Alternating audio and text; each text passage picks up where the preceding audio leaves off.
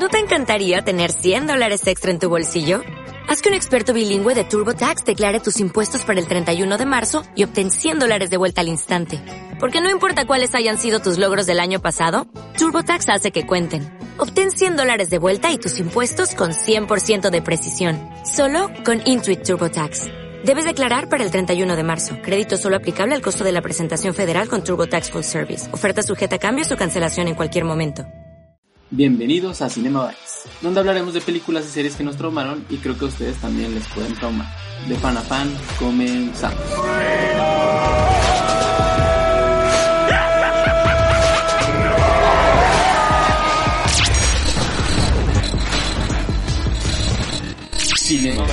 Bienvenidos al episodio número... ¿Qué había dicho? 9 de Cinema Bites. Eh, ya casi llevamos a los 30 episodios. de Ay, güey. Del nuevo Cinema Bites. Porque si juntábamos todavía los del Cinema Bites anterior, pues ya tenemos 35. Ni siquiera son tantos. No, pero son- 30 ya está cañón. Sí, ya. Este, ya casi llegamos al episodio de relleno de esta segunda temporada, que es el siguiente. Que ahora pues tú vas a tener ahí algo extra porque porque obviamente el- se nos va a acabar los que prefieres de, de películas y así, entonces va a estar combinado con la sección de anécdotas un poquito. Eh, primero te iba a decir, antes de ir a qué hemos visto, venía dos datos curiosos que encontré. Y ahora que va a salir este mes Billy Ted, vi que River Phoenix y Sean Penn iban a ser Billy Ted. No mames. E hicieron Ay, casting No mames. Bueno, que Sean Penn sí le da un aire a ese güey. al. ¿Cómo se llama? Al Alex Winter. Como narizón y así, pero no, no mames, no. Ah, Estuvieron considerados. Cine- Bueno, es que se parecen bastante los dos. O sea, cada quien al suyo, pues. Y, y de hecho, lo que gan- hizo que ganaran este, Keanu Reeves y el otro güey, Alex Winter, fue que se empezaron a hacer súper amigos los dos en, cuando iban a los castings. Es como que dijeron, ya, es estos güeyes. O sea, dice que se iban- los dos llegaron en moto y era como, ah, ¿te gustan las motos? Sí, no sé. Y dice, ya, yo toco. Y los dos tocaban el mismo instrumento, entonces iban como a hacer sus sesiones de jam y así. Pero los dos tocaban el bajo, entonces era como, ah, bueno, pero pues está divertido. Entonces ya cuando se quedaron, les hicieron hacer casting uno de Bill y uno de Ted, y luego al revés. Y ya de ahí decidieron quién era quién. Porque también River Phoenix era muy amigo, ¿no? De Kenny Reeves, según yo. Creo que sí. Pero Y- Sean Penn, qué pedo. Sí. Y aparte, dicen que cada vez cuando estaban grabando, decían como, o sea, que antes de que dijeran acción, decían como, güey, nadie va a ver esta película, esto es una mamada lo que estamos haciendo, acción, y ya corrían así, así. Pero ellos decían que, aparte se las pausaron como un año, un año la tuvieron cancelada, ya después de que la acabaron, pues. Pero la Sí. primera, dices. La primera, ajá. Es que la primera sí es una cochinada. Pero pues gracias a la primera existe la dos, pues. Porque la sí, primera pero fue bien. alguien, o sea, en la 2 alguien tuvo mucha fe. O sea, de hecho la 1 tan le iba mal al principio que valió gorro y luego la subastaron y la compró otro estudio ya terminada pues y ellos fueron los que las distribuyeron. Y ya vieron que le hicieron como esas como de focus group, no sé qué.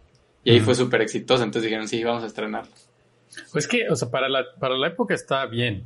O sea, es, del promedio, del estilo, de todo. Ahorita no podría salir algo así. Al Sí, cine, no. por lo menos, pues. Este, también adivina quién iba a ser Hitman en la última de Hitman. La roca. No, Todo va a ser la roca. Paul Walker. Ah, sí lo había escuchado. Paul Walker ya estaba, ya estaba cerrado, pues, que él iba a Y ser. se, se parece un poquito al que fue. Sí, sí, de hecho sí le da un poco el aire. Y decían que pues obviamente hubiera jalado un poquito más pues, al público de él. Sí es más conocido. Este también. Pero, o sea, pero eso no fue cuando se murió, fue mucho antes, ¿no? o sea, creo que estaba firmado un año antes de que se muriera. O sea, para después de Rápidos y Furiosos 7 ya estaba pactado. Ah, pero es una nueva de Hitman. Ajá, O es Y- un tercer remake. ajá. Y ya pues Bueno, ya, segundo remake. ya no lo iban, ya no lo pudieron hacer pues porque Sí le, sí le hubiera quedado, porque el de Hitman es así. O sea, es como ojos, como los de ese güey. mm, ojos claros y Pero así como la mirada que tiene ese güey, se parece un chorro. No me lo imagino pelón, es lo único. Pues igual el actor que fue también. Bueno, los que fueron. Este, otra noticia que encontré es que regresa, va a regresar el príncipe del rap, pero en drama. Y todo está basado en el corto este que vimos. Y de hecho el chavo que hizo este corto, que lo hizo pues como ¿Va a hobby, pues, fanmade, no. O sea, él va a ser co-guionista junto con Will Smith. Ay, qué mamada. O sea, lo que es ya tener al- los huevos de oro para hacer lo que te dé la gana. Pues sí. ¿Tú qué, qué estás viendo ahorita o qué viste recientemente? Pues yo sigo muy clavado con Westworld. Eh, nada más que se está yendo para un lado que no me, no me está gustando, pero bueno, ya se veía venir. Pero la con la que puta, me la estoy acabando, pero así como si fuera agua, es la de Sol. Mm, Porque es lo que te decía, ni siquiera es, o sea, como que la empiezas a ver y te quedas como en trance. Porque algo que hacen muy bien con esta, o sea, la hacen todavía mejor que, incluso con Breaking Bad, son las cosas comunes. O sea, la- las cosas realistas, por así decirlo, es el hecho de que un güey está haciendo un paquetito de algo. Todo el tiempo están pasando ese tipo de cosas. Eh, por ejemplo, Mike está queriendo subir unos tenis, ¿no? Y no le sale la primera. Eso es lo más común del mundo. Todo el tiempo tiene esas, esas escenas y esas escenas te hipnotizan. Está muy cabrón. Aparte, digo, tú tienes la ventaja de que ahorita la estás viendo de corridito, porque Sí. realmente salen un capítulo a la, a la semana cuando se estrena la temporada. Entonces, a mí la verdad es que la, en la, la 3 por ahí me acuerdo que sí me estaba perdiendo un poco porque era como de, ay, y tengo que otra vez, o sea, como que me iba perdiendo a la semana, pues. Eso sí es un buen punto. Yo creo que no hay for- no, no funciona verlas uno a la semana. Sí. Y, y Porque no es, no, o sea, no es acelerada, no es súper Sí. emocionante, pero sí te hipnotiza bien O cabrón. sea, la, la quinta es la única que sí dije como que cada capítulo que acababa era como, no manches, falta una semana para que el siguiente. O sea, que me empezó a pasar el, ay, o me espero tres semanas para que haya tres episodios, o que, ¿sabes? O sea, pero ahí sí está muy, muy picado. Pero las anteriores era como de, ah, ya es, hay nuevo episodio, no tengo nada que ver hoy. Y así. Es que, o sea, por ejemplo, he escuchado críticas que hay gente que dice que es, o sea, como que no se atreven a decirlo, pero lo dicen, que es incluso mejor que Breaking Bad. Ah, sí, sí, lo he visto. Y tienen razón por algo muy sencillo. Es el mismo director, entonces ya sabe dónde la cagó, ya sabe dónde puede mejorar y, pu- y cómo va afinando pues, lo, que, lo que aprendió Sí. haciendo Breaking Su, Bad. su sello está súper perfeccionado. Es lo o que sea- te digo. Uno de sus sellos grandes es eso. Las cositas. Sí, hasta la- el el o las tomas de, no sé, está en una lavandería y la toma está desde adentro de la lavadora. Sí. Y ese tipo de cosas son súper de él y, y como que ahora están explotadas por 100, pues. Y tiene la ventaja que eso alguna vez, creo que hasta él lo dijo, que, que él decía, yo sé en qué tiene que terminar esto porque ya la gente sabe en qué tiene que terminar esto. Entonces me da una pausa de que puedo construir todo lo del medio como se me dé la gana. Este, sin estresarme de que tiene que ser algún un clímax enorme. Pero ¿no? sabes que siento que no, que también él, él solito justamente se está creyendo su. O sea, se- se- es un hecho, se ve que, es- que está mejorada a Breaking Bad. Pero yo creo que él mismo va a decir, pues es que no le quiero dar en la madre a mi propia, franquicia. a mi propia creación. Sí. Entonces siento que es como muy prudente en lo que va haciendo. Pues como, o sea, como que él solito de decir, cuando acabe esto, no va a ser mejor que Breaking Bad. Porque no debo hacerlo mejor que Breaking Bad, pero podría hacerlo. Sí, sí, sí. Y aparte tiene este... Pues no sé, o sea, es, es algo que un, un chavo que se llama ay, Jordi Maquiavelo, se llama, es un español, que él decía que se nota demasiado cuando alguien le tiene demasiado amor a su creación. O sea, decía, y su ejemplo más grande era Peter Jackson, o sea, decía, nadie es, es una persona tan clavada como Peter Jackson cuando hizo El Señor de los Anillos. Él es como lo máximo. De ahí van los que siguen, y Vince Gilligan lo puso en su lista que decía, Vince Gilligan se le nota demasiado que el universo que creó, él es también fan de ese universo que creó, y por eso lo que sigue haciendo, lo sigue haciendo con ese, como con ese cariño, pues. Sí. El único detalle que, siento, que yo digo, ¿cómo se les va esto? O sea, o bueno, o no sé si es a propósito, como siguiendo la ficha, o no sé cómo llamarle, psicológica del personaje. Pero el pinche sol no cambia. O sea, no, me refiero a su look. Sale de joven y sale igual. Sale ya más grande y sale igual. La única parte donde ya cambió es cuando el ya futuro. en el futuro. Pero, güey, ¿cómo no va a cambiar? ¿Cómo va a Sí. tener el mismo pinche peinadito cuando, cuando andaba pasando paquetes? Y ahora que está siendo abogado y eso, tiene el pinche pi- mismo peinadito. No, no, hasta la chava cambió. Que hasta trae, o sea, lo que trae es, como- según yo, es un peluquín, porque el actor es más pelón, pues. No, Entonces- o sea, por ejemplo, ahora en la, que yo estoy viendo ya la 4, estoy a mitad de la 4, están poniendo estos detalles que le hace así y se ve y, y tiene como que se le está cayendo el pelo. Pues. Mm, ujú. Pero el estilo, o sea, el estilo de peinarte, güey. Sí, si bueno, le ponen el cabello cambia. más larguito, pues, o, o No, peinado para el otro lado. Ahora, ahora lo vi exactamente igual, hasta me tardé en captar que estaban sacando una escena Un flashback. vieja, hasta que sale la chava y la chava se sale con otro peinado totalmente distinto. Y sale el hermano así con, como si tuviera así de Elvis. Y dices, ah, ok, bueno. Pero se exageraron en uno, mientras en uno exageran, en otro es el mismo güey. Sí. Yo ahorita estoy viendo, bueno, terminé de ver Vis a Vis, el Oasis, como el spin-off, que de hecho es muy parecida como a lo que es el camino en The Breaking Bad. O sea, es como, mira, te enseñamos unos cuantos personajes, no están todos, y es como una miniserie de qué pasó con ellos y una historia súper loca donde todos los, son como varias historias dentro de un hotel que se llama Oasis. Y todas las historias, lo único que, que las une es que pues comparten el hotel, pues. Y en el hotel están varios personajes de la serie y aparte están pues otros personajes nuevos que te ponen ahí, que están unidos a eso. Y te ponen unos narcos mexicanos, que es como el- los malos principales de la, de la Pues unos serie. narcos mexicanos en España. Ajá, en España. Que hasta el tipo siempre cuenta su historia y hasta que sale la mala mala, que es una chava que le tiene mucho miedo, pero a la vez como que te va cayendo muy bien conforme va pasando vis a vis. Este, y ella como, el güey a cada rato cuenta su historia de yo me metí estas bolsitas en, o sea, me las tuve que tragar y tomar un avión a Madrid y no sé qué, o sea, de que lo mandaron de México con la droga y no sé qué, ¿no? Siempre cuenta su historia y dijo, y siempre guardo una para demostrar que... Y cuando va a contar otra vez su historia, la chava como, no quiero saber tu historia de cómo te volviste el güey, una eminencia en la droga y no sé qué. Y luego otra vez dijo, y se empieza a encabronar de que no lo deja contar su, su historia de cómo se tragó las bolsitas. Eso está bueno. Y está buena la, la serie porque ya es como un... O sea, es algo extra, pues, tipo el camino. No es la gran cosa, no es mejor que la serie. Pero está bueno. Pues es que es como el camino. El camino no es la gran cosa, pero...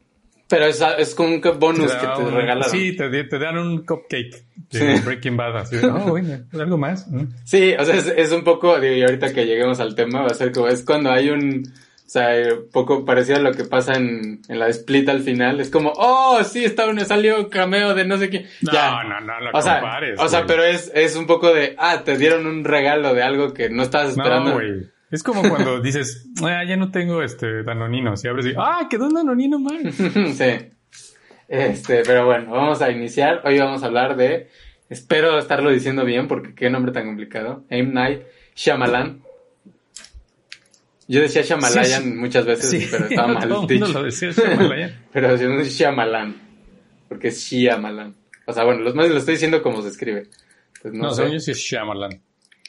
Antes de iniciar, voy a hablar de esto que lo he leído en muchos lados y se me hace muy interesante, que es, bueno, lo he leído en muchos lados Pero de mexicanos. él. De él. Que es cuando inició el mame de que, ah, todo lo que haces es una cochinada y no sé El, qué. el arjona del, del cine. Decían el Arjona, Coelho, la piña de la pizza. Este, La piña, la piña de la pizza es lo mejor. a mí Pero también me encanta. listo para esa conversación. Este, pero, o sea, decían, tuvieron que agarrar un conejillo de India, o sea, decían, agarraron a alguien, y lo mismo, y, es, y es- decían, es exactamente lo mismo que Arjona. ¿Por qué están criticando a Arjona? Porque la gente que está criticando a Arjona es gente que no creció con Arjona o que ni siquiera conoce la música de Arjona, pero por algo Arjona lleva 30 años vigente. Porque Arjona Sí. es bueno en lo que hace, pues tal vez no te puede gustar, pero no es malo, no puede ser malo, porque si no, no llevaría 30 años vigente. Y es más, Sí. los expertos en música hablan bien de Arjona. Coelho, ahí sí yo, yo, sí yo no lo conozco, no sé nada de Coelho, pero por algo es alguien vigente que vende mucho de su trabajo.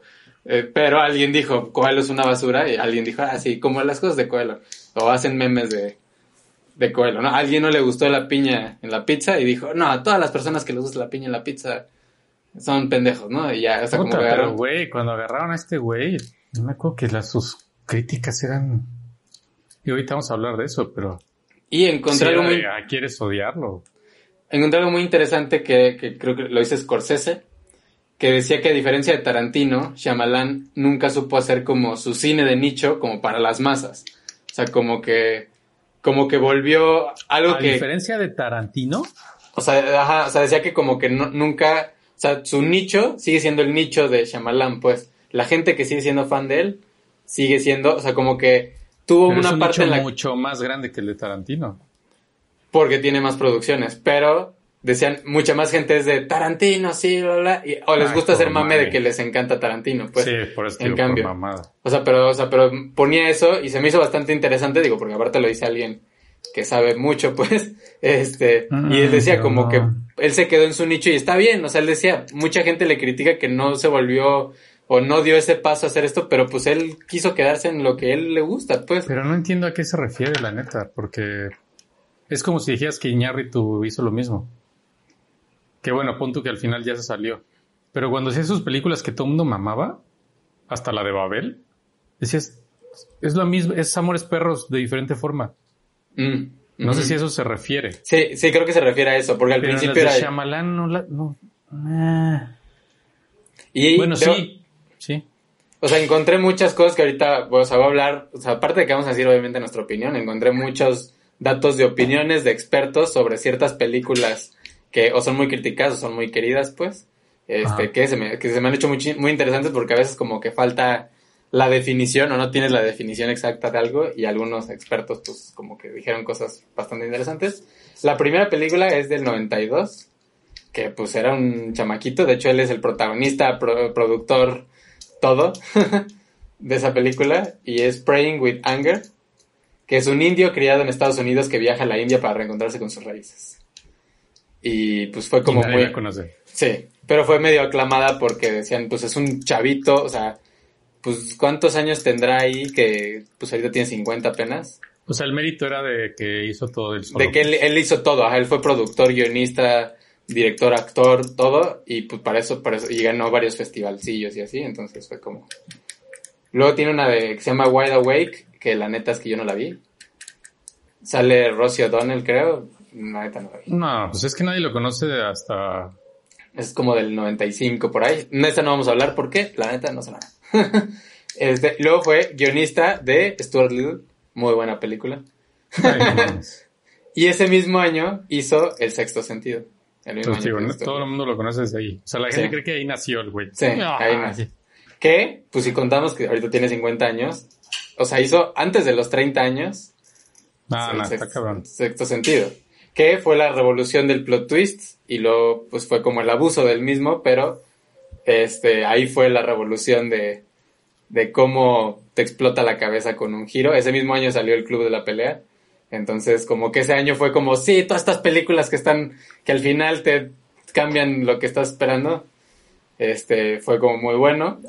Este, yo la verdad es que la vi, o sea, la vi años después, no la vi en, en el año que salió. Güey, yo la vi en el cine.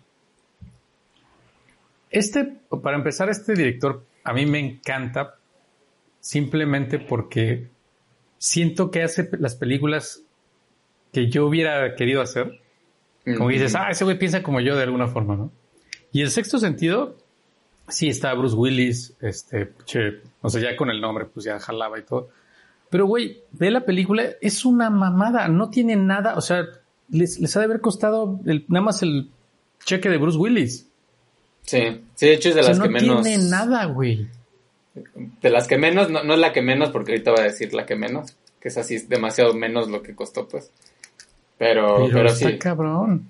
Y, y fue como ese, o sea, como que se creó, que muchos dicen que fue como su, su mejor acierto, pero a la vez fue lo que volvió algo complicado su carrera como inmediata, que fue lo que la gente ya está esperando, pues. Lo volvió un sello, el giro de la historia, pues. Ah, ok. y ya se volvió como lo que la gente está esperando. Y si el giro no es bueno, todo lo demás que construiste. Es lo que te iba a decir, a eso se debe referir este, este director, ujú, tal este vez. Scorsese.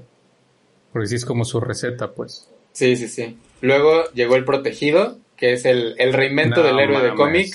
No mames. Y Probablemente hay que- la mejor película de, de superhéroes. Y hay que decir que Nolan dice que es parte de su influencia a lo que es Batman, pues, el hacerlo dentro de un contexto normal y así.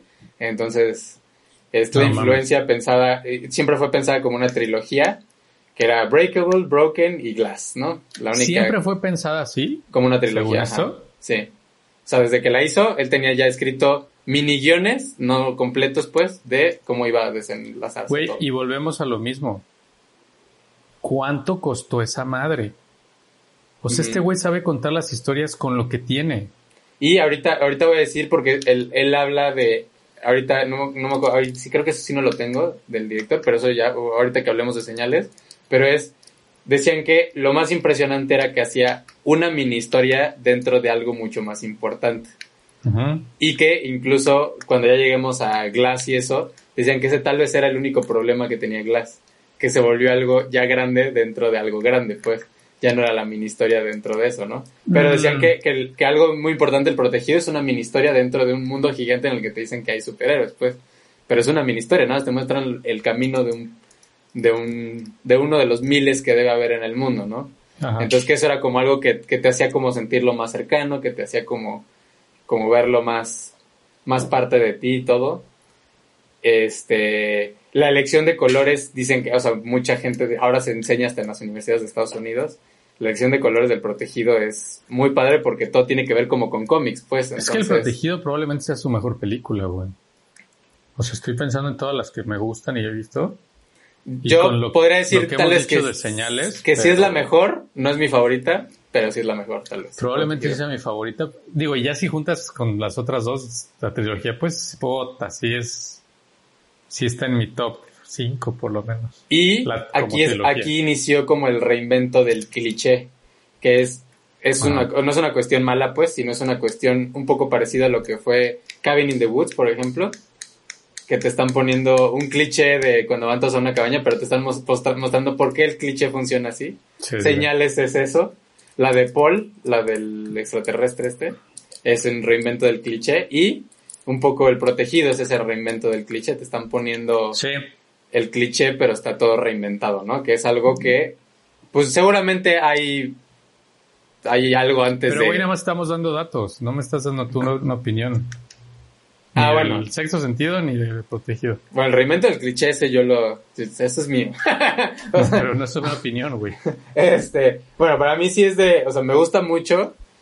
Eh, acuerdo que cuando la vi sí... No, o sea, estaba muy chiquito pues y como que no estaba entendiendo hacia dónde estaba yendo. Ya cuando la vi más grande la admiré en toda su, en todo su esplendor pues. Porque al principio era como, ah, sí, oh, ah, ok, ah. Pero como que ya que la ves ya más adulto pues, vas entendiendo cada como guiñito que te están dando y te vas como traumando con con cómo se resuelve todo. El giro del final es del también, o sea, yo podría decir que está está a la par. Bueno, es que yo no puedo yo no puedo comentar del de veo gente muerta porque yo ya sabía de ese giro. O sea, yo ya sabía Bueno. de veo gente muerta antes de verla. Pero, Pero- digo, ahorita estás diciendo del protegido, pues. Pero el protegido sí me acuerdo que sí es uno de los giros que era como, "Oh, esto es lo que hace que sea redondo todo", pues. Pero totalmente cómics, güey. O sea, Ajá, el Call Me Mr. Glass es ahí eso, o sea, they call me Mr. Glass. Puta, ahí es, o sea, a nadie se le puede no erizar la piel ahí con eso. Sí, sí, sí. Porque aparte es, o sea, su nombre está bien padre por todo lo que él cuenta antes de él mismo. O sea, sus Pero hasta el antecedentes. estilo, güey. O sea, él, Él- es, él es un... Villano. De, él- de hecho, él siempre sale de mo- con trajes morados y cosas Sí. así. Entonces, eso está muy, muy padre. Y el, el personaje de Bruce Willis siempre sale con sus mismos colores. Pues siempre están disfrazados. yo me acuerdo su- que cuando salió esa película, una de las críticas era, es que no hay más acción. Y, Porque pues, todo el mundo está empezar- esperando. empezar- es que también Bruce Willis, güey.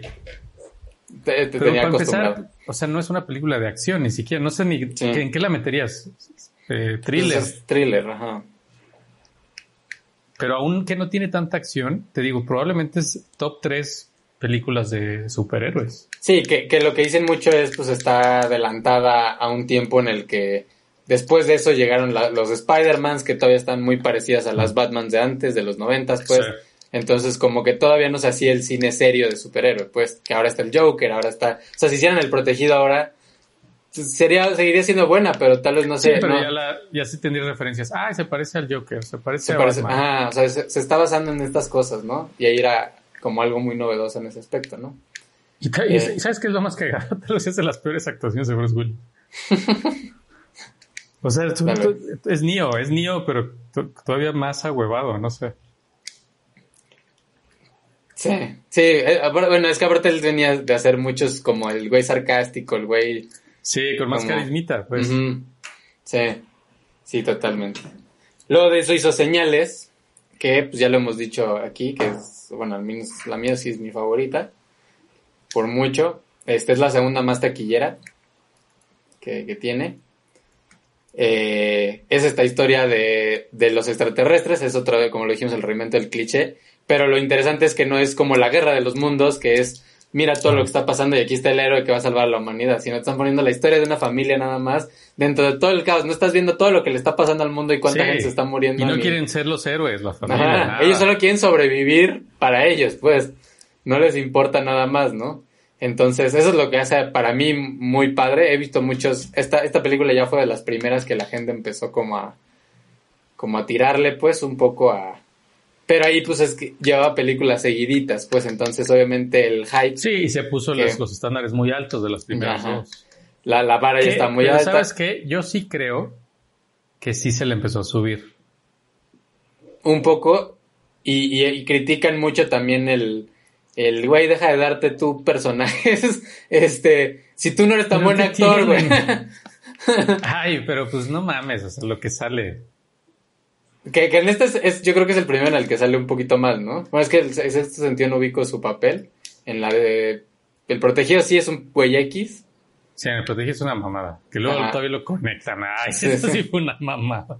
pero en en señales pues ya es un personaje un poco más o sea es, es, es personaje de vital importancia en, en la trama pues Sí, mal, mal, pero güey, lo que hizo estuvo bien. O sea, Sí, ¿Qué? a mí yo no tengo bronca con eso, pero sí obviamente es de las críticas principales.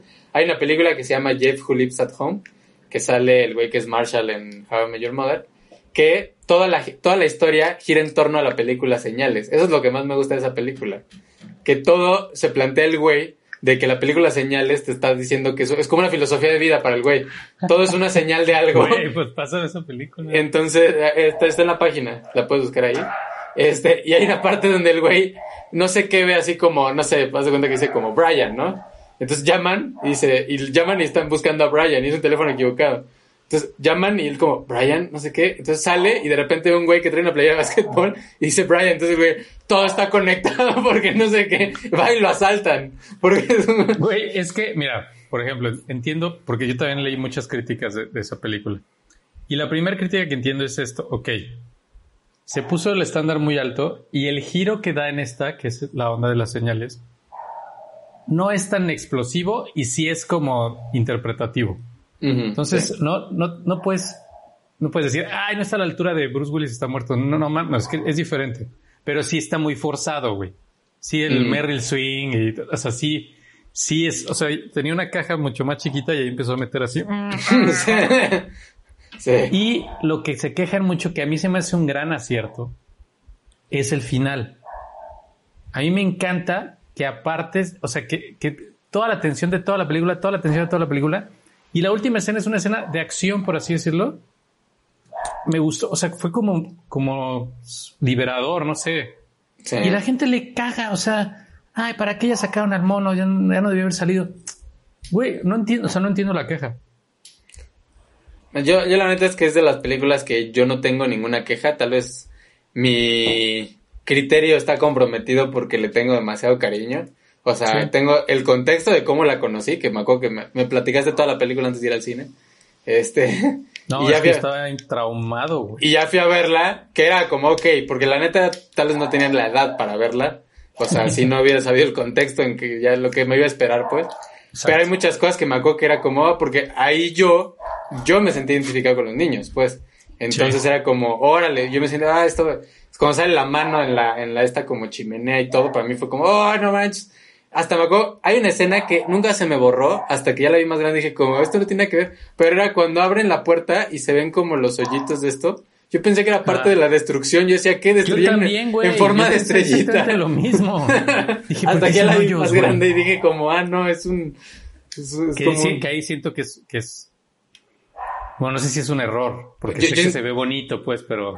es, como parte de la fotografía, pues como- yo Sí, siento pero que- siento que sí confundes a la gente. Ahí Ahora, para... un paréntesis, güey. Quien haya visto señales y quien haya visto lo que ellas quieren. O sea, Mel Gibson lo deben de poner a narrar pinches madres. Yo no sé por qué nar- no narra más cosas. ¿Quién no, con la boca abierta, se quedó con media palomita así sin poderse la meter la boca, escuchando la explicación de Mel Gibson de, de las señales? Está cabrón. Pero es, Sí. es la cadencia de la voz de Mel Gibson más lo grave que tiene la voz. Está muy cabrón esa escena. Esa Ay. escena no, no creo que haya alguien que no le guste. Yo digo, para los que han visto los videos que yo hago y así, que siempre pongo voz en off, y yo digo que no soy la gran cosa en hacer voz en off, pero a mí me encantan las cosas con voz en off, porque pues es la manera que más me gusta, pues, o sea, por eso me gustan las películas de Scorsese, porque es como, oh, sí, tiene voz en off, ya, me ganaron ahí. Pero, o sea, quitando a Morgan Freeman, que pues es el, o sea, o sea, Pero Freeman ya, güey. No, no, no, o sea, ya obviamente ahorita ya no. o sea, Pero, ya. pero la de Shawshank Redemption para mí, la, o Ah, sea, bueno. parte importante es Morgan, la narración de Morgan Freeman. Sí, totalmente. O sea, para mí es, por eso es que Morgan Freeman está hasta arriba, no porque narre más cosas, pues, sino, o sea, por Shawshank Redemption. Pero, o sea, Sí. las personas que tienen buena narración, es, para mí es, ah, o sea, por ejemplo, en la de Goodfellas, para mí la narración, es, para mí es de las mejores de, de Scorsese que tienen de las mejores narraciones, pues. es que si es buena, te hipnotiza, güey, te atrapa. Todo el tiempo estás Y como, este ah, güey, cuando dice eso, que no es en off, incluso, o sea, hasta lo estás viendo y estás viendo la reacción del otro según. Está muy cabrón, todo, güey. Y alguien que, que me gusta y que siento que está infravalorado en la narración, porque casi no lo hace, lo hace más en documentales, es Keanu Reeves.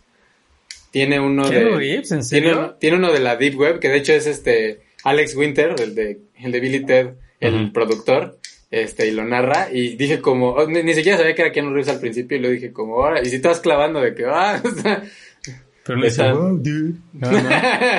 excelente. Big web. Wow.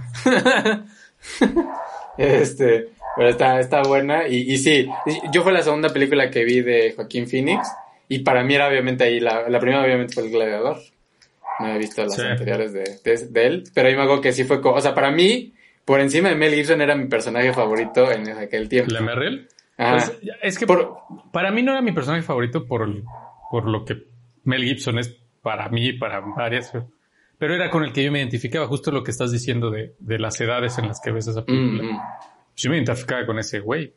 O sea, yo creo que porque, porque te ponen a Mel Gibson, digo que está muy bien justificado su personaje, pero te ponen que es un güey medio terco, pues, en ese momento. Está en una, en una etapa difícil de su vida y por eso es terco. Pero hasta Y- ñoñín, pues, esto de es que no puedo este maldecir y Mm, caladas. Sí. pero, pero pues, el, el personaje de Meryl es, este, cuando se pone el casquito, o sea, que se empieza a clavar él al grado de que ya ¡Vámonos! Me- Se a los niños. mete la, mete la televisión al este, pero él está ahí to- todo el día picado y así. La escena de cuando pasan el video de Brasil, para mí es Por eso esa la, escena favorita. Güey. Chris es fan de esa película y no había captado eso. Digo, yo me imagino que tú sí. Pero yo me cagaba de risa porque yo le decía, es que el Merry le va a decir, va a decir a la tele, "Va- vámonos a los niños, porque según él hablan español. en Brasil. sí. Sí. Y güey, la acabamos de ver este año y hasta ahí notó eso. Está cabrón esa escena. Sí, es buenísima. O sea, eso es. O sea, de todas las de Shyamalan, ese es. Ahorita al final vamos a decir nuestro top de escenas, pues, no de película. Ah, ok. Sino escenas. Este, y esa, ya, spoiler, es mi uno, top uno. Este. Luego sigue la aldea, que fue como el inicio del bajón. De la caída. de la caída.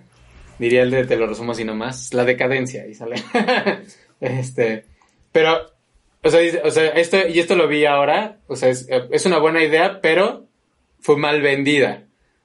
Porque se vendió como una película de terror, que nunca lo fue. Entonces mucha gente iba esperando que los asustaran y brincaran y todo. Y pues la película no iba para allá. Güey, yo te lo voy a decir todavía más específico. Yo me acuerdo de los de los comerciales porque justo veníamos con toda la traumadez de, de señales y ahora viene la aldea y va a salir otra vez Joaquín Phoenix así. Sigourney Weaver, eh, así de no mames. Me acuerdo perfecto de los comerciales y los comerciales decían eh, las fuerzas de no sé qué se han desatado, una guerra va a iniciar. Así lo vendían. Iba a haber una guerra Sí. porque se había roto un pacto de no sé qué.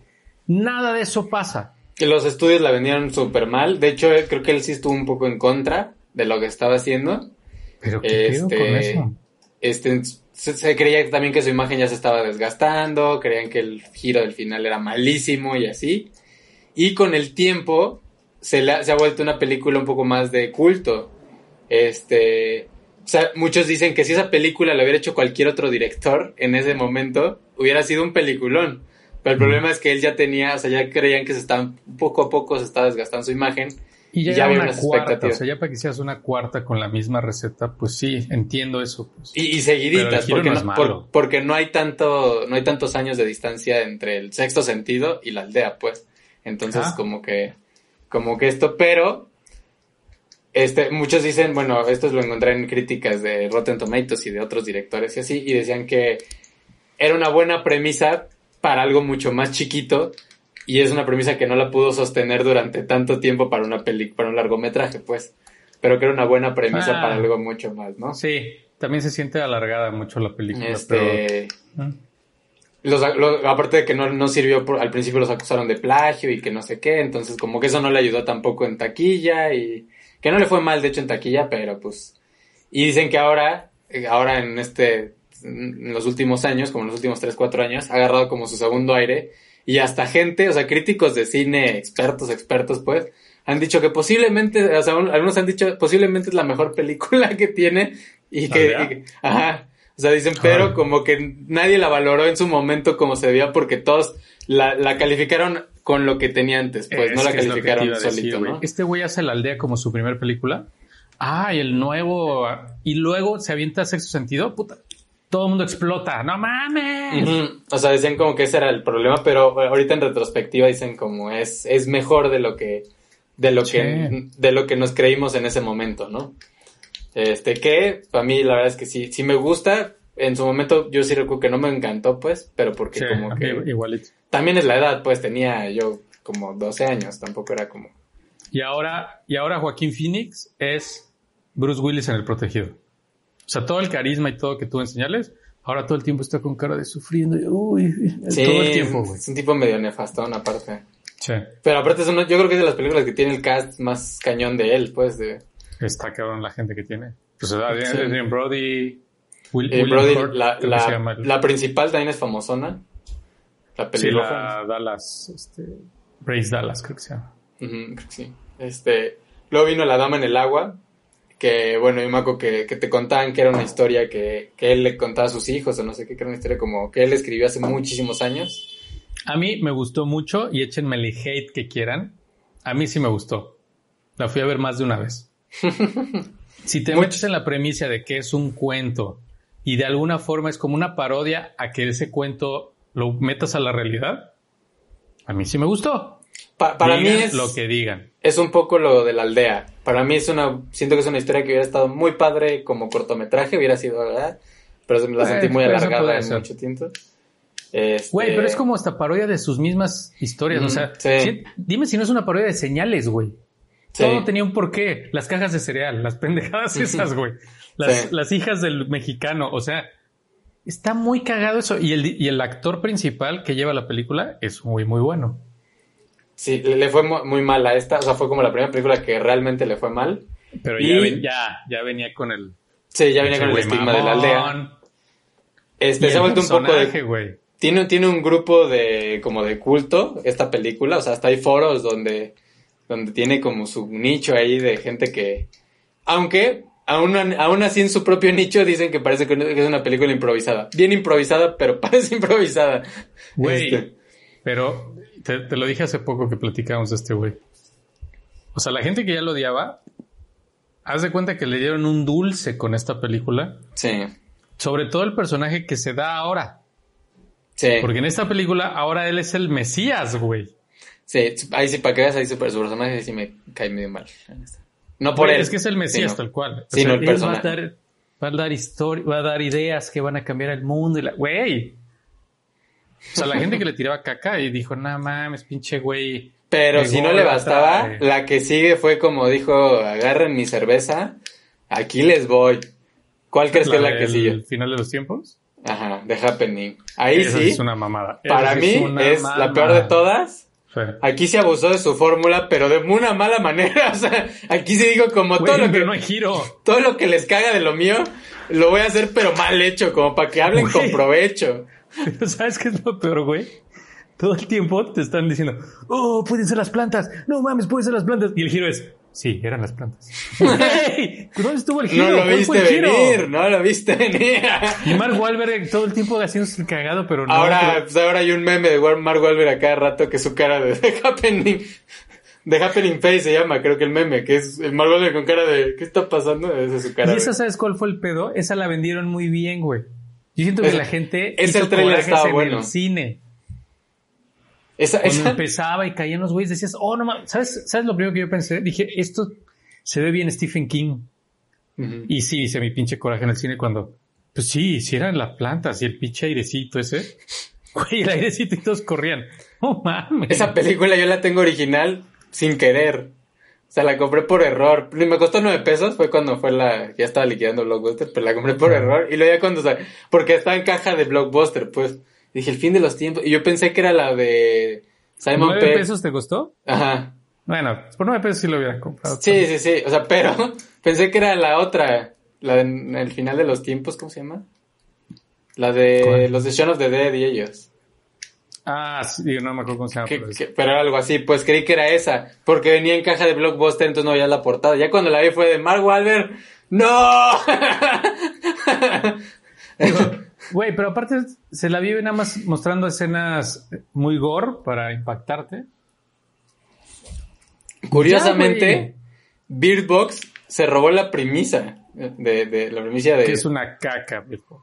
Yo no la vi, es Bird peor. Box. Lo- esto lo leí, o sea, lo leí que, que, su- que su base es The Happening. O sea, como que decían, vamos a hacer bien The Happening. no sé Pues qué. mira, tiene sentido. ¿Tú no viste Bird Box? No, no vi Bird Box. Haz de cuenta que ese airecito y la chingada fuera, tuviera conciencia y te hablara. Algo así sucede al final. O sea, te habla esa madre así de por aquí, la chingada. Chale. Pero no, Este- no mames, sí. Ya su nombre Sí, ahí estaba manchado, la neta. Odienme, Y, fue. y aquí fue, o sea, lo que más le costó fue que ya, ya no solo es que la gente ya estaba de nada mames con este güey, sino que ya las productoras ya no confiaban en él Sí, y claro. ya le costaba financiar. Entonces la siguiente película que hizo, pues lo hizo como con plan de que le dieran chance de financiar la que sigue. ¿Y cuál crees que Pero la ella no la escribió él, ¿no? Pues sí. La de Will Smith. No, el último La maestro aire es la que hizo. Esa también siento que le echan más caca de la que. Yo debo, tener. aquí voy a hablar yo como, tú no eres tan fan de, de Avatar, yo voy a hablar como fan de Avatar. Si es una película que dije como, no mamen, porque debo decir que Avatar es de las mejores caricaturas que Sí, se han hecho. Pero eso mételo en una película. No, no, empezar. no, porque, porque de hecho estaba, se iba a hacer trilogía, todo valió porque Sí, tronó pero lo que viene en esa película. Se la mamó, pero el problema Pero, no es la... ahí está metido mucho el, el estudio y todo. Ahí estás más seguro que Sí, no sí, tiene sí. libertad. Él, para empezar, es, ¿para qué le das una película a alguien que no quiere hacerla? Para ¿No lo empezar. hacer?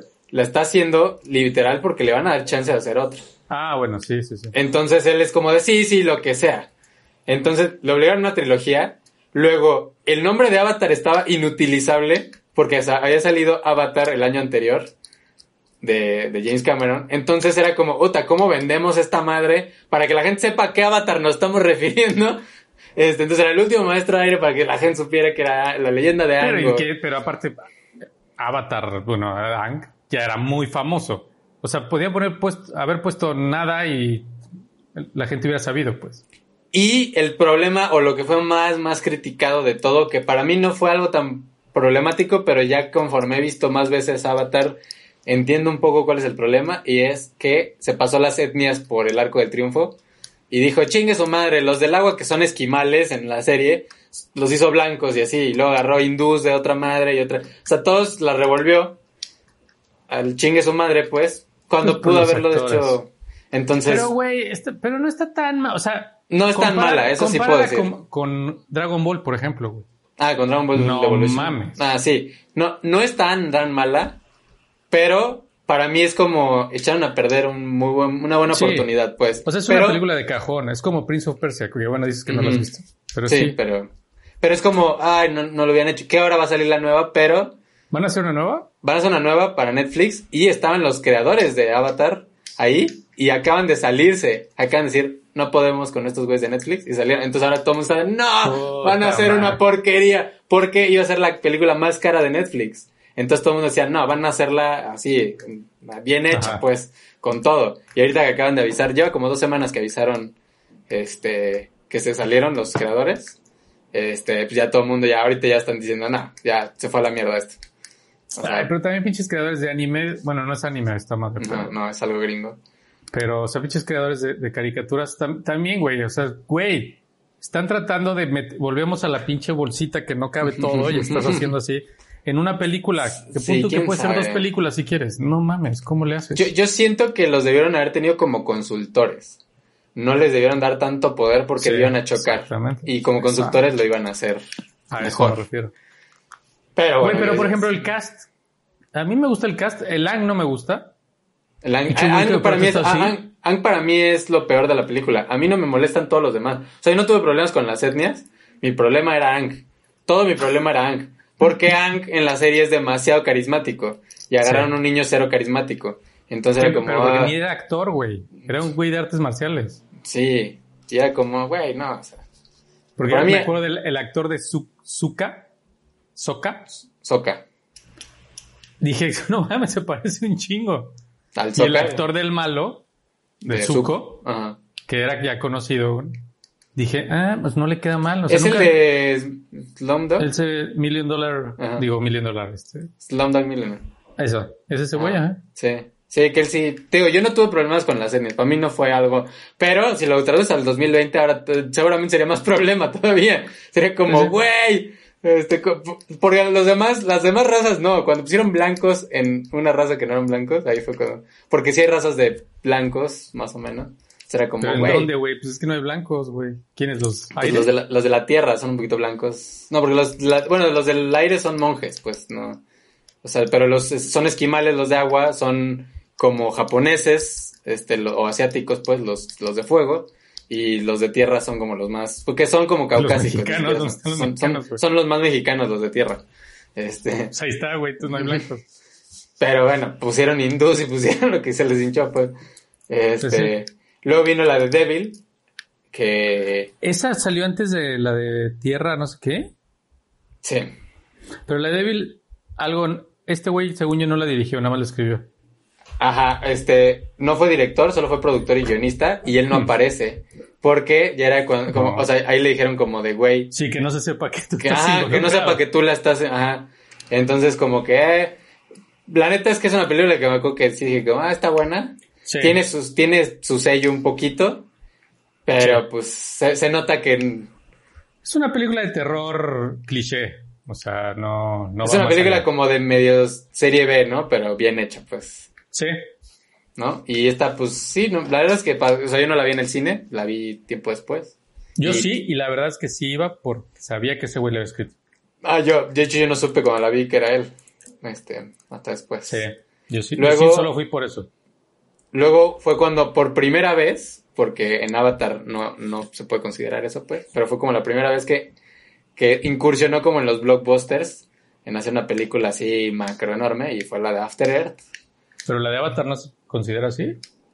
Pues la de Avatar no la considero porque él ahí no siento que no, o sea, pues, al no quererla hacer, siento que, y no tiene tanto presupuesto como tuvo After Earth, entonces por eso siento que Ah, es como, sí fue más cara. fue más cara, este, que al final fue una película que terminó siendo medio parchada, Will Smith era coproductor, entonces, este, pues metió más mano de lo que la gente quisiera que hubiera metido mano, este, se nota que no es su estilo, quieras o no, como que Es no que- se nota, Es que, güey, o sea, lo que yo quiero quedar claro aquí es.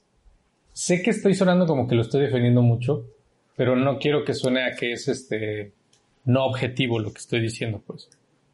Pero volvemos un poquito a lo que te decía con Avatar. Siento que esta de After Earth no es tan mala como la caca que le echaron. Ya a mí sí, yo creo que Es- o sea, esta sí la pongo abajo de Avatar. Sí, abajo de. Avatar sí está, pero no es la caca que, que en el momento era de nada mames, no sé qué. Y, por ejemplo, la queja que es pinche Will Smith que mete a su hijo, eso pod- sí podría ser la caca, pero la película en sí no se me hace. Y, y aquí hay que decir que es muy chistoso porque nunca se vendió como que era de él en su momento. Él aparece en alguna parte este, Ah, de, la, de la película, pero, o sea, como que dijeron, ah, este güey será, será- algo tiene, metió más, o sea, pero no, como que no vendieron mucho que era una película de él. Pero Ah. por lo que la gente empezó a tirarle caca antes de que saliera era por lo de Will Smith. Entonces ya era como, luego se les combinaron dos cosas y era como, no, es el director que todo el mundo odia y aparte Will Smith metió a su hijo. Sí, era como, no, todos lo están haciendo mal. Este, Sí, o sea, era la caca de Will Smith y lo quisieron limpiar con caca. sí. sí, era como, sí, vamos a, pongan a alguien que nadie quiere Sí, encima. Entonces yo creo que fue, fue que se los juntó las dos, ¿no? Luego vino The Visit, que es la película que menos costó. Costó solo 5 millones y ganó Pero casi 100. Ahí, ¿hace cuánto tiempo pasó, güey? De, de After Earth a? Como dos años. No, no pasó tanto. Sí, no pasó tanto. Yo siento que ahí sí el güey, no sé si hizo terapia, no sé si se fue a vivir con vagabundos un tiempo, o sea, para agarrar humildad, no sé. Se reinventó totalmente, dijo, vamos a empezar desde cero, cabrón. Sí, sí, sí. Muy Este, buena película. N- No aparece por estrategia, él, un poco. Por lo o, mismo, ajá. O sea, como que dijo, bueno, este... Ahí, ahí creo que fue un, un boom de que empezaron a criticar mucho que él aparecía en las películas, pues fue cuando empezó ese como... Sí, sí, sí. ese mame, entonces era como, ok, yo no voy a salir. La película obviamente está un poco inspirada en la técnica de la bruja de Blair, actividad paranormal y todo lo que había, No mames, y lo hizo con su estilo. buena. Este, es como una mini historia, a mí se me hizo un poco parecida en cuanto a eso de que es una mini historia, pues, en a cuando las luces se apagan, por ejemplo, que es otra de mis películas de ese estilo que me gustan, pues. Sí. Este, la Pero gente digo, como esta es mucho mejor, cabrón. la gente como que volvió a creer en él un poco y los estudios también volvieron a tener un poco Pero de más que fe. sí lo hizo como de una forma como humilde, hasta, hasta el hecho de no salir, pues. Fue Y- como de, bueno, no, no me quieren, pero ahí está un trabajo que les doy. ¿no? Y, y pidió bien poquito, o sea, él pidió solo 5 millones para hacer la película. 5 millones ahorita no es nada. 5 O sea, ¿Eso millones le costó la película? le costó la película. No 5 millones. mames, güey, no mames. Para esas alturas, ¿en qué año salió esa? 2015 creo. Ay, güey, qué viejos estamos ya. Pero, o sea, sigue- sigue- cabrón. eh, no es nada. Y ganó casi 100 millones, entonces, o sea, es una película súper redituable para lo que fue y todo. Pero, güey, ¿estás de acuerdo que también la gente como que ya estaba cansada también de tirarle tanta caca? Fue de, También. la película de este güey, fue de, ay, bueno, ya vamos a darle chance, güey, ya, a ver. Sí, también llegó obviamente la oleada de, ok, vamos, van a salir la gente que los va a De defender. Y, y, o sea, como decir como, güey, sí, tendrá sus cacas, pero lo que tiene bien, lo tiene bien hecho, pues, o sea, como, como que era mucho tirarle a, a, güey, sí, revisas todos los directores, tal vez no todas sus películas son lo máximo, pues, o algunos ni siquiera viste muchos de sus trabajos. O sea, ahorita Sí. que se puso de moda Nolan y se puso de moda, la gente que, ah, Nolan, no sé qué, un chingo de películas de Nolan nadie las ha visto. Es como tampoco digan nada así. El mismo del toro, güey. Tiene por ahí Mimic, que se me hace una caca. Sí, o sea, es como tienen cosas a las que le tuvieron más amor o historias en las que se clavaron más y hay otras en las que no tanto, pues. Ajá. Y luego ya llegó este llegó la trilogía de, de, de El Protegido, que es Bueno, no, primero Split llegó. Split. Ajá, sí, pero o sea, fueron sus últimas dos, pues. O sea, me refiero Pero a el punto ya- es que cuando viene Split, ya la gente lo había perdonado un poquito, pues. Ajá, pero nadie hecho- sabía que venía una pinche trilogía. No, no, no. Y este, o sea, dicen cuando para hacer Split para empezar le tuvieron que tener fe, o sea, tuvo que tuvo que existir The Visit para que existiera Sí. Split, Sí, porque no. no. le hubieran dado el dinero. Pero yo creo que hasta lo pensó, ¿no? O sea, yo creo que sí fue como estrategia. Sí, sí, sí, yo creo que sí está más pensado.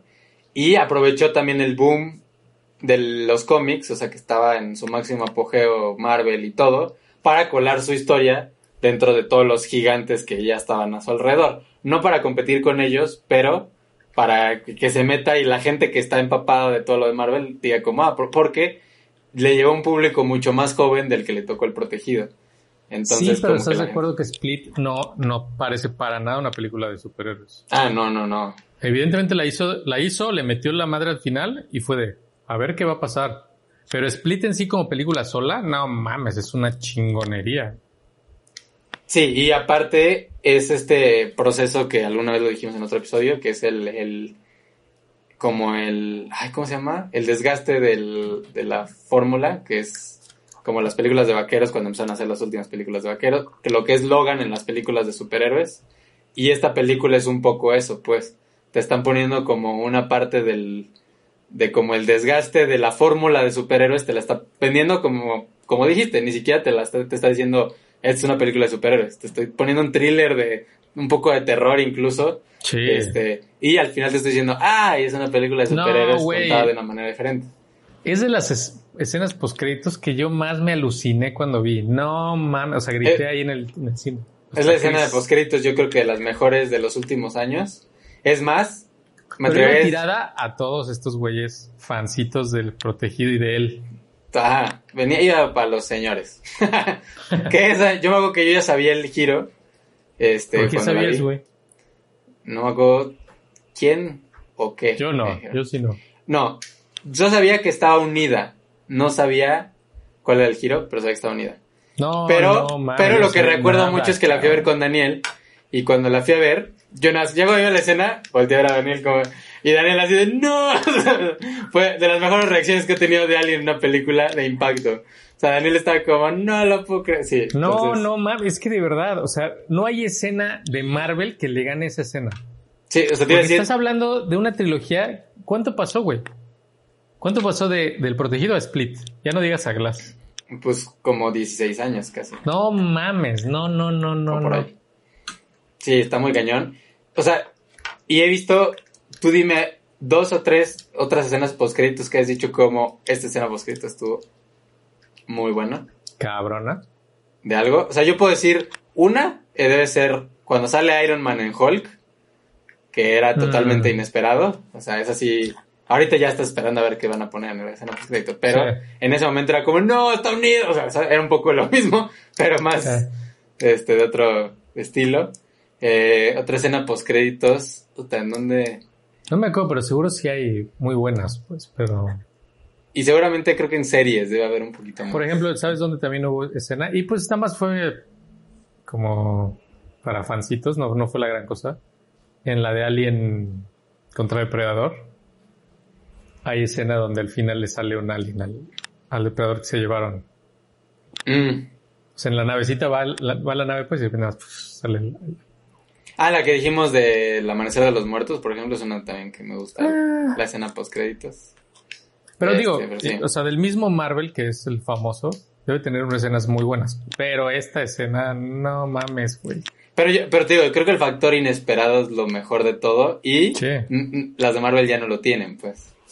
O sea, ya, ya hasta luego Ah, ya, pierdes, ya. El, pierdes el tiempo en las de Marvel y no sale nada y es como, no mamen. Sí, sí, sale una pendejada. Sí, no sale nada. No, sí, se pasa. No, aquí yo no sabía nada, güey. Yo nunca esperé. O sea, no sé ni por qué me quedé a ver escena post créditos. Según yo no pasa mucho tiempo, pues, de los cortitos a que salga. Pero no mames, o sea, porque aparte la leí desde antes, o sea, todavía no salía el pinche David Dunn, Bruce Willis, cuando empecé a escuchar que en las noticias decían, no, como un este, o sea, hablan del Mr. Glass, desde ahí dije, ¿qué?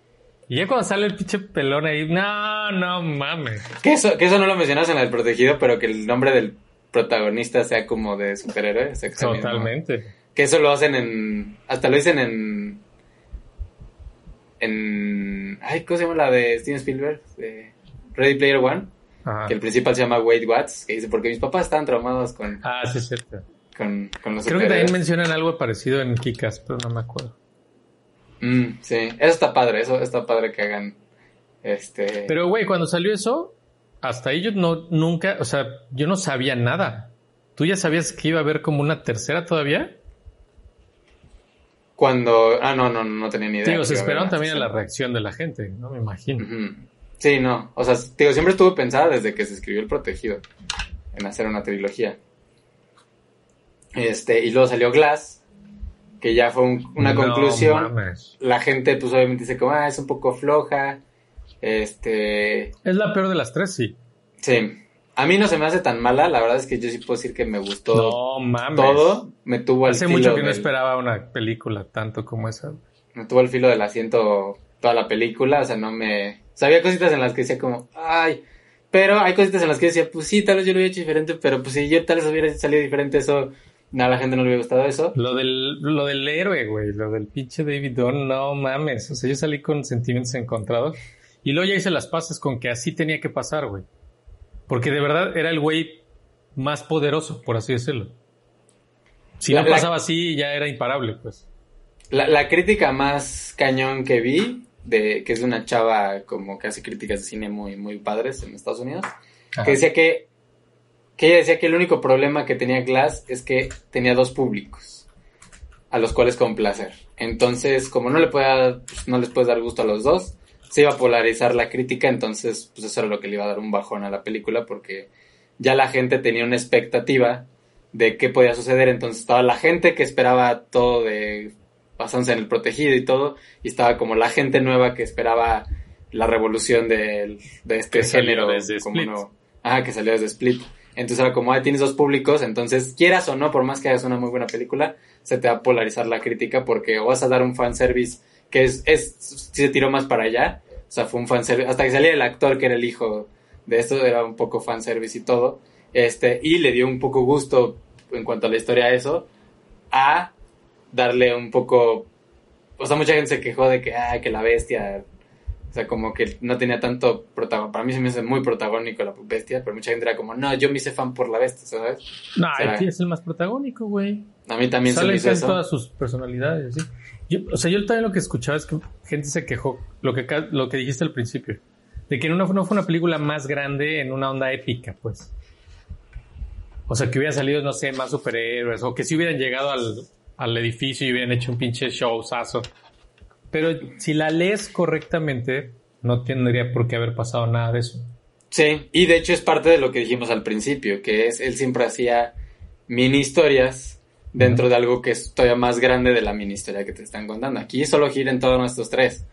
Y estos tres son uno de miles que hay en todo el mundo. Entonces es como, como que entendieras que nunca podía llegar a hacer eso, pues, hacer Exacto. algo mundial. Sí, porque exacto, ya no- nunca iban a dejar que llegaran a eso. Sí, nunca iban a decir, este, assembles, ¿no? Los, todos los güeyes que... que, o sea, que hay que decir, por ejemplo, cuando dijiste ahorita, por ejemplo, que dijimos lo de la escena post créditos que te emocionas, que te quedas, "Ah", yo le equiparo a cuando agarra el martillo Capitán América. A eso lo puedo, O el assemble, como dices, cuando... el assemble A tu izquierda. Puta Sí, que se te pone la piel chi- chinita. Oh, sí. Este, también, bueno, se habla de este, contar mil historias dentro de, de una premisa más grande. En Glass quiso meter el mundo un poquito. O sea, que, que, mucha, que a mí, por ejemplo, el cierre yo creo que es lo que se me hace más flojo de todo. No todo lo que pasa antes. Como lo de que vamos a hacer los videos y no sé qué. Como que... No sé, Ah. co- como que no, no le veo como un pero tal cual, pero no se me hizo como lo más... Pero digamos que logró lo que buscaba, pues, el Glass, pues. Y No sé, perdieron los güeyes estos del trebolito, o sea... Mm. Este, pero pues lo hice chocar un poco con el, en cuanto a los superhéroes, ¿no? Este, que o sea, como con el, el boom que está ahorita, pues. Y, y pues bueno, no es esa madre,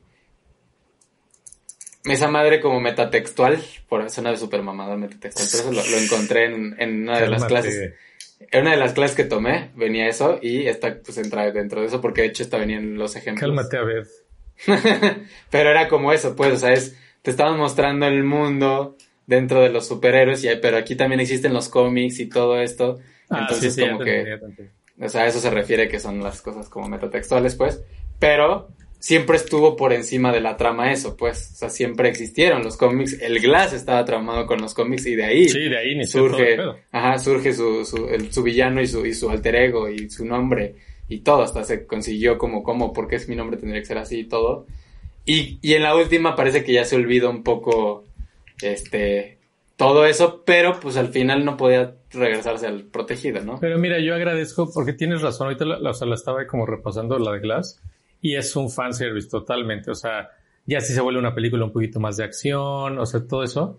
Pero yo, yo sí agradezco que haya hecho eso, porque también es justo de, todo de toda la historia que hemos hablado de este güey, este güey es también como hacer las paces con su público. O sea, es como de esto es lo que querían ver, toman lo que querían ver, o sea. Sí, sí, sí. Y aparte, Y, aparte creo que es de esas cosas, ahorita que hablamos al inicio de Bill y Ted, es de esas cosas que por lo general no suceden. O sea, no es, ¿quieres otra película? No va a haber. Yo, yo quiero que se reúnan los de Friends y ya se iban a reunir y pasó la cuarentena y no se reunieron. Y quién sabe cómo se van a reunir. Igual es una cochinada lo que hacen. Pero, o sea, Bill y Ted es de ese tipo de cosas. Este, esto es algo así, pues es Como Matrix 4 va a ser. Matrix o sea, 4, o sea, Pero, güey, por ejemplo, lo que sí ha pasado así, ahí, ahí haz la comparación. Dime si no saliste con un mucho mejor sabor de boca de esta que, por ejemplo, de las de Star Wars. que, que de las de Star Wars, de la 2, de la, de la, el cierre de Star Wars, yo sí salí con un buen sabor de boca.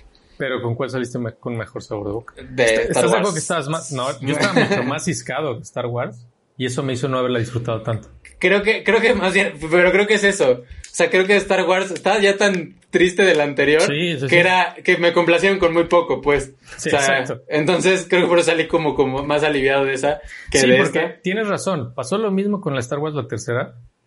Y fue hasta el fanservice y todo. Pero siento que el mismo fanservice hace que haya mil pinches huecos que ya, ya fue de ya, ya.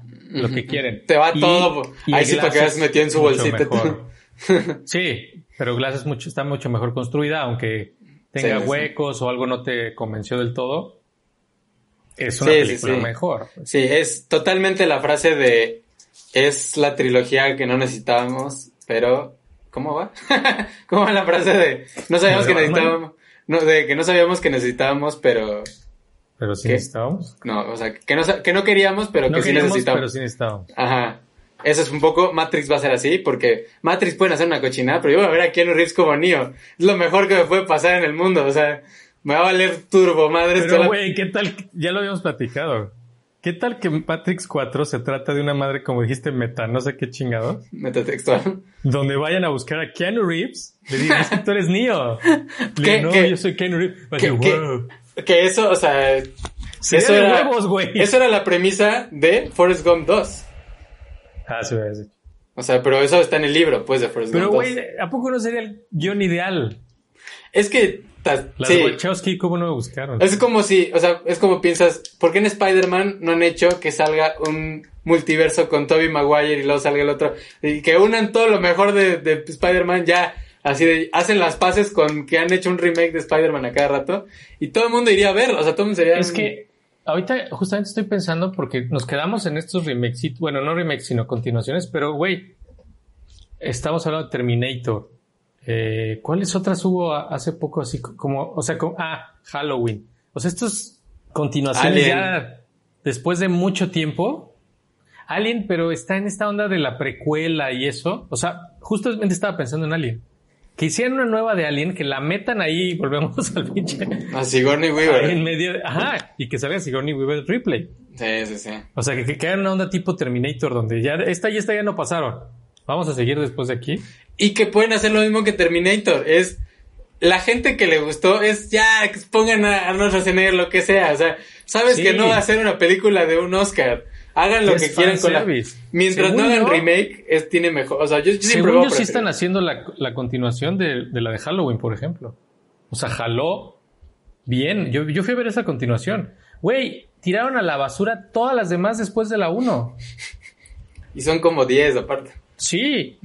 y, y pero estuvo chingón. O sea, sí, sí me O sea, satisfecho. es que yo estoy súper a favor de que hagan este continuaciones en lugar de remakes. Súper a también. favor. O sea, prefiero mil veces. Si van a agarrar Volver al Futuro, hagan una historia, si quieren, con personajes nuevos, Güey, pero ¿qué que sea supone que continuación. viene la de Ghostbusters? Ghostbusters, o sea, otra vez Sí, con los corto actores. y todo.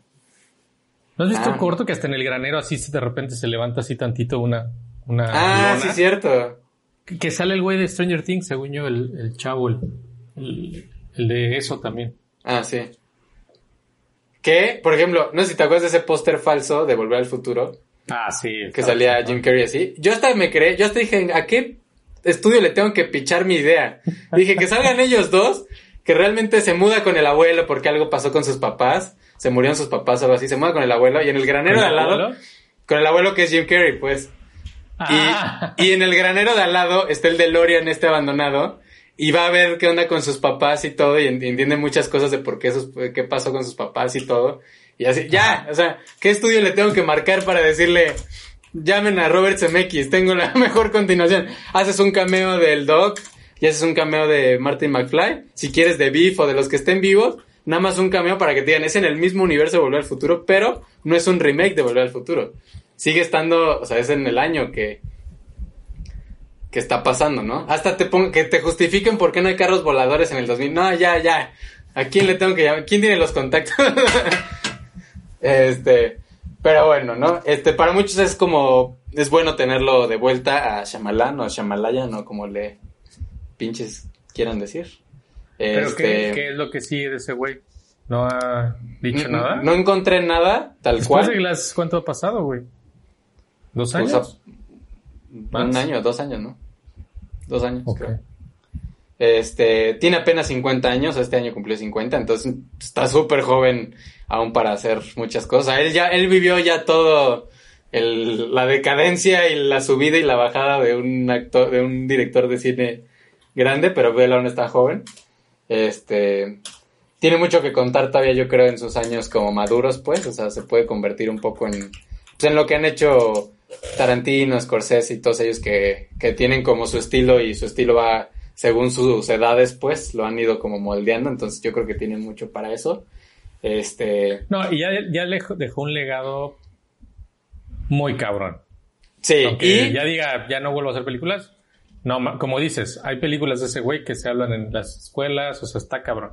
Sí, o sea, y para muchos que, que creyeron que era como esos de One Hit Wonders, que era como Exacto. creyeron que le dio la lotería con el sexto sentido, pues la neta es que lo hizo repetidas, repetidas veces porque sus primeras cuatro películas son un trancazo de taquilla y son películas bien aclamadas. Sí, posiblemente solo una es la que estuvo nominada a los Oscars, pero pues de ahí en fuera no le va mal. Este, tal vez no pudo mantenerse a la altura de su propio hype, ese sería su... Exactamente, pero pues, güey, ve, ve todo el camino que hizo y ya retomó. Sí, está bien y puede, no sé si algún día podría hacer señales 2 y que diga, mira, esto te va a poner qué pasó en otro lado mientras está ocurriendo esto en la Sí, granja de este güey. O sea, de repente Este- están matando a un güey y llega un pinche güey así encapuchado y con una super soccer, ya sabes, de agua. Ya con un- Gibson, así con, un bat y un así. Ándale, y es Joaquín Phoenix. Llega batiendo puros vasos, así súper estúpido, aparte de su idea.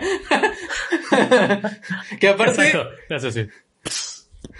que aparte no, no, es muy chistoso, pero yo ya no me imagino, o sea, yo creo que es donde más carisma tiene en esa, y como que ya no me lo imagino, como que Pero lo vi en normal, Joker, no y aparte como es en la vida real, pues, que es más introvertidón y Ah, así. es un Che loco, sí. Sí, exacto. Este- Por eso te digo, ahí sale de normal. Sí, o sea, como que no me lo imagino si lo pudieran otra vez poner como Meryl y así, que, que fuera la misma personalidad y todo, como, digo, obviamente es un actor muy cañón y seguramente sí le sale, pues, pero no me lo Bueno, imagino. en Hair, en Hair también sale normal. En Hair, sí, pero sale- sale medio loquito, pues, entonces loquito le sale Bueno, perfecto. al final, sí. Este, pero, no sé, como que no me lo imagino un güey. Ahora estaba chabón ahí en, está en sus 20, entonces, pues se veía acá, ya ahorita ya en sus 40, pues ya seguramente ya, igual es diferente, ¿no? Porque saliera Mel Gibson y él, pff, No, te cagas, güey. sí, o sea, podría, es más, podría repetir, salir todos, güey. puede repetir su fórmula de, ah, te voy a hacer una peliculita de no sé qué, y al final, ¡pum! está unida a señales. y, y sale, sale Mel Gibson diciendo, sí, usen agua, así, nada más en un bar, y así. Y, Y ya. su pistolita aquí metida. Y ya, como esto ya pasó, ¿sabes? O empiezan a salir, vieron, o sea, sale un noticiero de señales en la Ciudad de México, no sé qué más, así de slam, y él ya pasó, no sé qué, y sale así como, sacan su, su Sí, madre. Wahlberg corriendo. No serán las plantas. Y están unidos todos. y Bruce Willis, no, no es eso. güey. ¿Por qué nadie me ve? ¿Qué está pasando aquí? Sería buenísimo. o sea, Él sí podría hacer su multiverso de todo su producto y sería. es que todos son reales, güey. Y, y todos se van a, a guarnecer ahí en la aldea, güey, porque está todo encerrado. Porque está cerrado. Esa no es la mejor idea para Pero que lo salga. Brody está todo pendejo. y- Ay, güey, me espantó una che... Lagartija. Ah. Le dijiste, voy a agarrar su agua ya. Sí, sí estaría bueno. Eh, pero bueno, este, recomiéndenos, igual y si quieren de algún otro director. No creo que seamos tan ñoños de otro, pero... Pero, pero uno de Del Toro, por ejemplo, podríamos hacer. Sí, de, incluso de Scorsese sí tenemos varias. Scorsese, puta de Scorsese. Este, de Nolan podríamos hablar de las Pero bueno, dijiste principales. tu top 3 de escenas. de Shyamalan. escenas. De Shyamalan es, ya dije, uno es... Pues vámonos. ajá. Ajá, lo- cuando se aparecen en Brasil. Güey, esa es otra, esa es una mamada. A mí me encanta esa escena. Pero el niño habla en portugués y luego habla en inglés. Ah, ¿Por qué chingados? porque gringos les encanta. It's over there. no mames. Sí, sí, sí. Esa. Porque hasta dice atrás de garage. O algo así. De, en. Puta, la de Visit, yo creo que Puta, cuando está abajo de la. cuando está abajo de la casa. Sí. Esa es Ese otra. es el 3 mío. Y. Hijo de la aldea, creo que no hay. Güey, de la bestia no tienes el. Rejoy. De la. De Split. De Split, yo creo que me Digo, de falta. la aldea así de split. De, de Split, yo creo que sí. Debe haber una que podría ser. O cuando trepa. No, no mames, es que split. No, no, no. Definitivamente tiene que ser el Call Me Mr. Glass. O sea, Ah, bueno, claro, Sí. tienes razón, güey. sí, o sea, es esa. Call Me Mr. Glass es la 2. La 3 es, ¿qué? ¿Cuál dije? ¿Cuál es la? Ah, la de Visit. La de la abajo de la casa. ¿Sabes qué escena? Me, justo lo que dices, el güey que. El, el Capitán América que agarra el, el mazo, este. Cuando pelea el Hulk Poster contra Hulk, no sé, o sea, eso es que uf, te recorre así la adrenalina, güey. Mm. La primera vez que se enfrenta la bestia y Bruce Willis, no mames, cuando le avienta así la, la mesa y el otro la para así como de, eh, échame lo que sea, no hay Sí. pedo". Al O sea, inicio, cuando ves ¿no? que están a la par, no mames, esa escena. Sí. Güey, cuando están esperando a la bestia así de, ¿dónde está? Y el pinche Bruce Willis, ahí, y viene por arriba, güey. No, no, no mames, esa.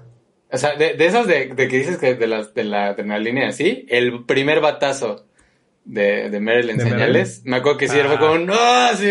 Te sientes como, Sí, a huevo. sí, eso sí es. De escenas de que sentiste como el, ¡ah! de que te sacó un pedo de así. Puta, pues ahí debe ser señales, güey. Bueno, O sea, señales, a mí yo creo que sería la escena del cuchillo. Yo creo que es la que más, por encima de la mano que lo... lo escena, la escena del cuchillo que está viendo para ver si lo alcanza a ver y que sale la mano. Esa, este, seguramente de la dama en el agua algo me espantó, pues ni me acuerdo nada la, ahorita. No Pero por ejemplo, de sexto sentido, pues sacaba pedos a cada rato, güey. Sí. De Te la decir- aldea... Te voy a pues, decir un paréntesis, güey. Una escena que le tengo mucho amor, no sé, no sé qué me da esa pinche escena. Y cuando como lo, lo pienso en esa pinche escena, cuando como lo que me da la gana, cuando como en la de señales, güey. Cuando se hace cada quien lo que le... Todo el tiempo me acuerdo de esa escena, güey. o sea, ahorita yo- me acuerdo de esa escena y digo ah, y luego me acuerdo, inmediatamente me acuerdo de Bruce de Bruce de Mel Gibson, co- comiendo, comiendo lo de todos porque ya está haciendo berrinche de, pues si no quieren, pues no sé qué. Y lo peor es que Eh, todo se ve delicioso y no hay que comer, güey.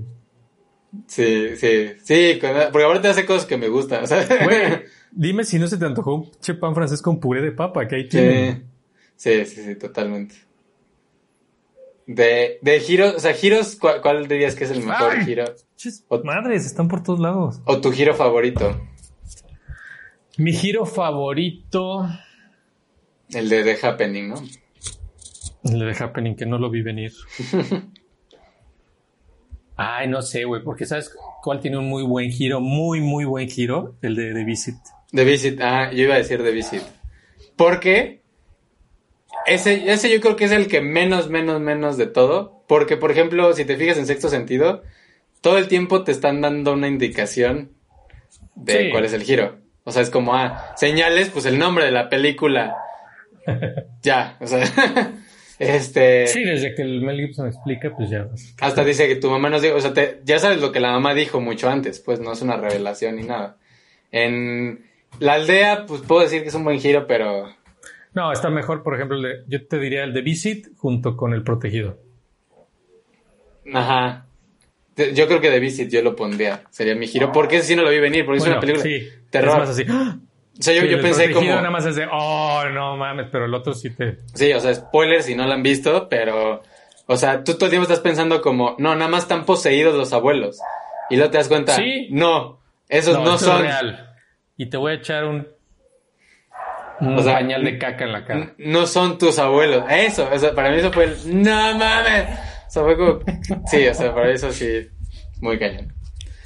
Pero bueno, síganos, coméntenos de qué otro director o qué otro les gustaría. Ah, ve, el- Ahora me tengo que meter a tus publicaciones porque luego te- a ti te comen- a mí no me comentan ni madres y luego a ti te comentan en la tuya y no, y no veo. Este. Este. Pero pues comenten, ¿qué, qué les gustaría? Sí. A la persona que te comentó, comentan. te comentó hasta el carro, ¿qué era? O sea, Güey, Tal vez- y ahora que las vi, no, el carro que más me gusta es en el que dice que se muere la Leti, ajá. que es un como Mustang como gris, contiene una raya negra. No, Ese es- que es todo mate, aparte la, la pintura, sí, no que mames. nos comente la persona que. ¿Cómo este, qué carro? qué- qué carro es y qué modelo y todo. este, eh, que de hecho vi que salió, acaba de salir un juego y dicen que es, que es Sí. canónico. Ay, qué mames. Que pues no lo voy a jugar, la neta. Pero, pero bueno, síganos como Cinema Bytes en Spotify y en Facebook. Y pues nos vemos en el próximo Cinema Bytes. ¿Cuál va a ser el, el giro de esta? El giro era que no ibas a pintar dedo, Miguel. El tiro que iba a hacer. Te- Tenemos que terminar con un plot twist. ¿Ves? Ahorita estaría bueno que saliera Ángela me espantara de la nada. Que se moviera ahí la puerta. La viejita, imagínate, de bici. Ay, Hola, no, no, Miguel, no. ¿no quieres unas galletas? No mames. Sí, debíamos haber pensado un giro para que tuviera todo sentido con lo que hablamos. Move, children. Vámonos. Está atrás de garage, está atrás de ahí, es behind.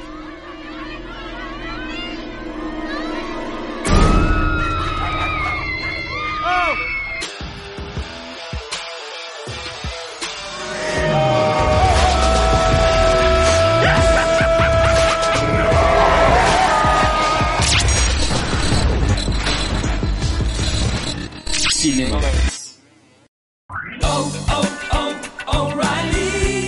¿Necesitas ayuda? En O'Reilly Auto Parts te ayudamos. ¿Necesitas algún consejo? Te aconsejamos. Nuestros profesionales en autopartes están siempre disponibles para ayudarte a encontrar lo que necesites. Excelente servicio al cliente es solo una de las ventajas que ofrece O'Reilly Auto Parts. Los profesionales en autopartes. oh, oh, O'Reilly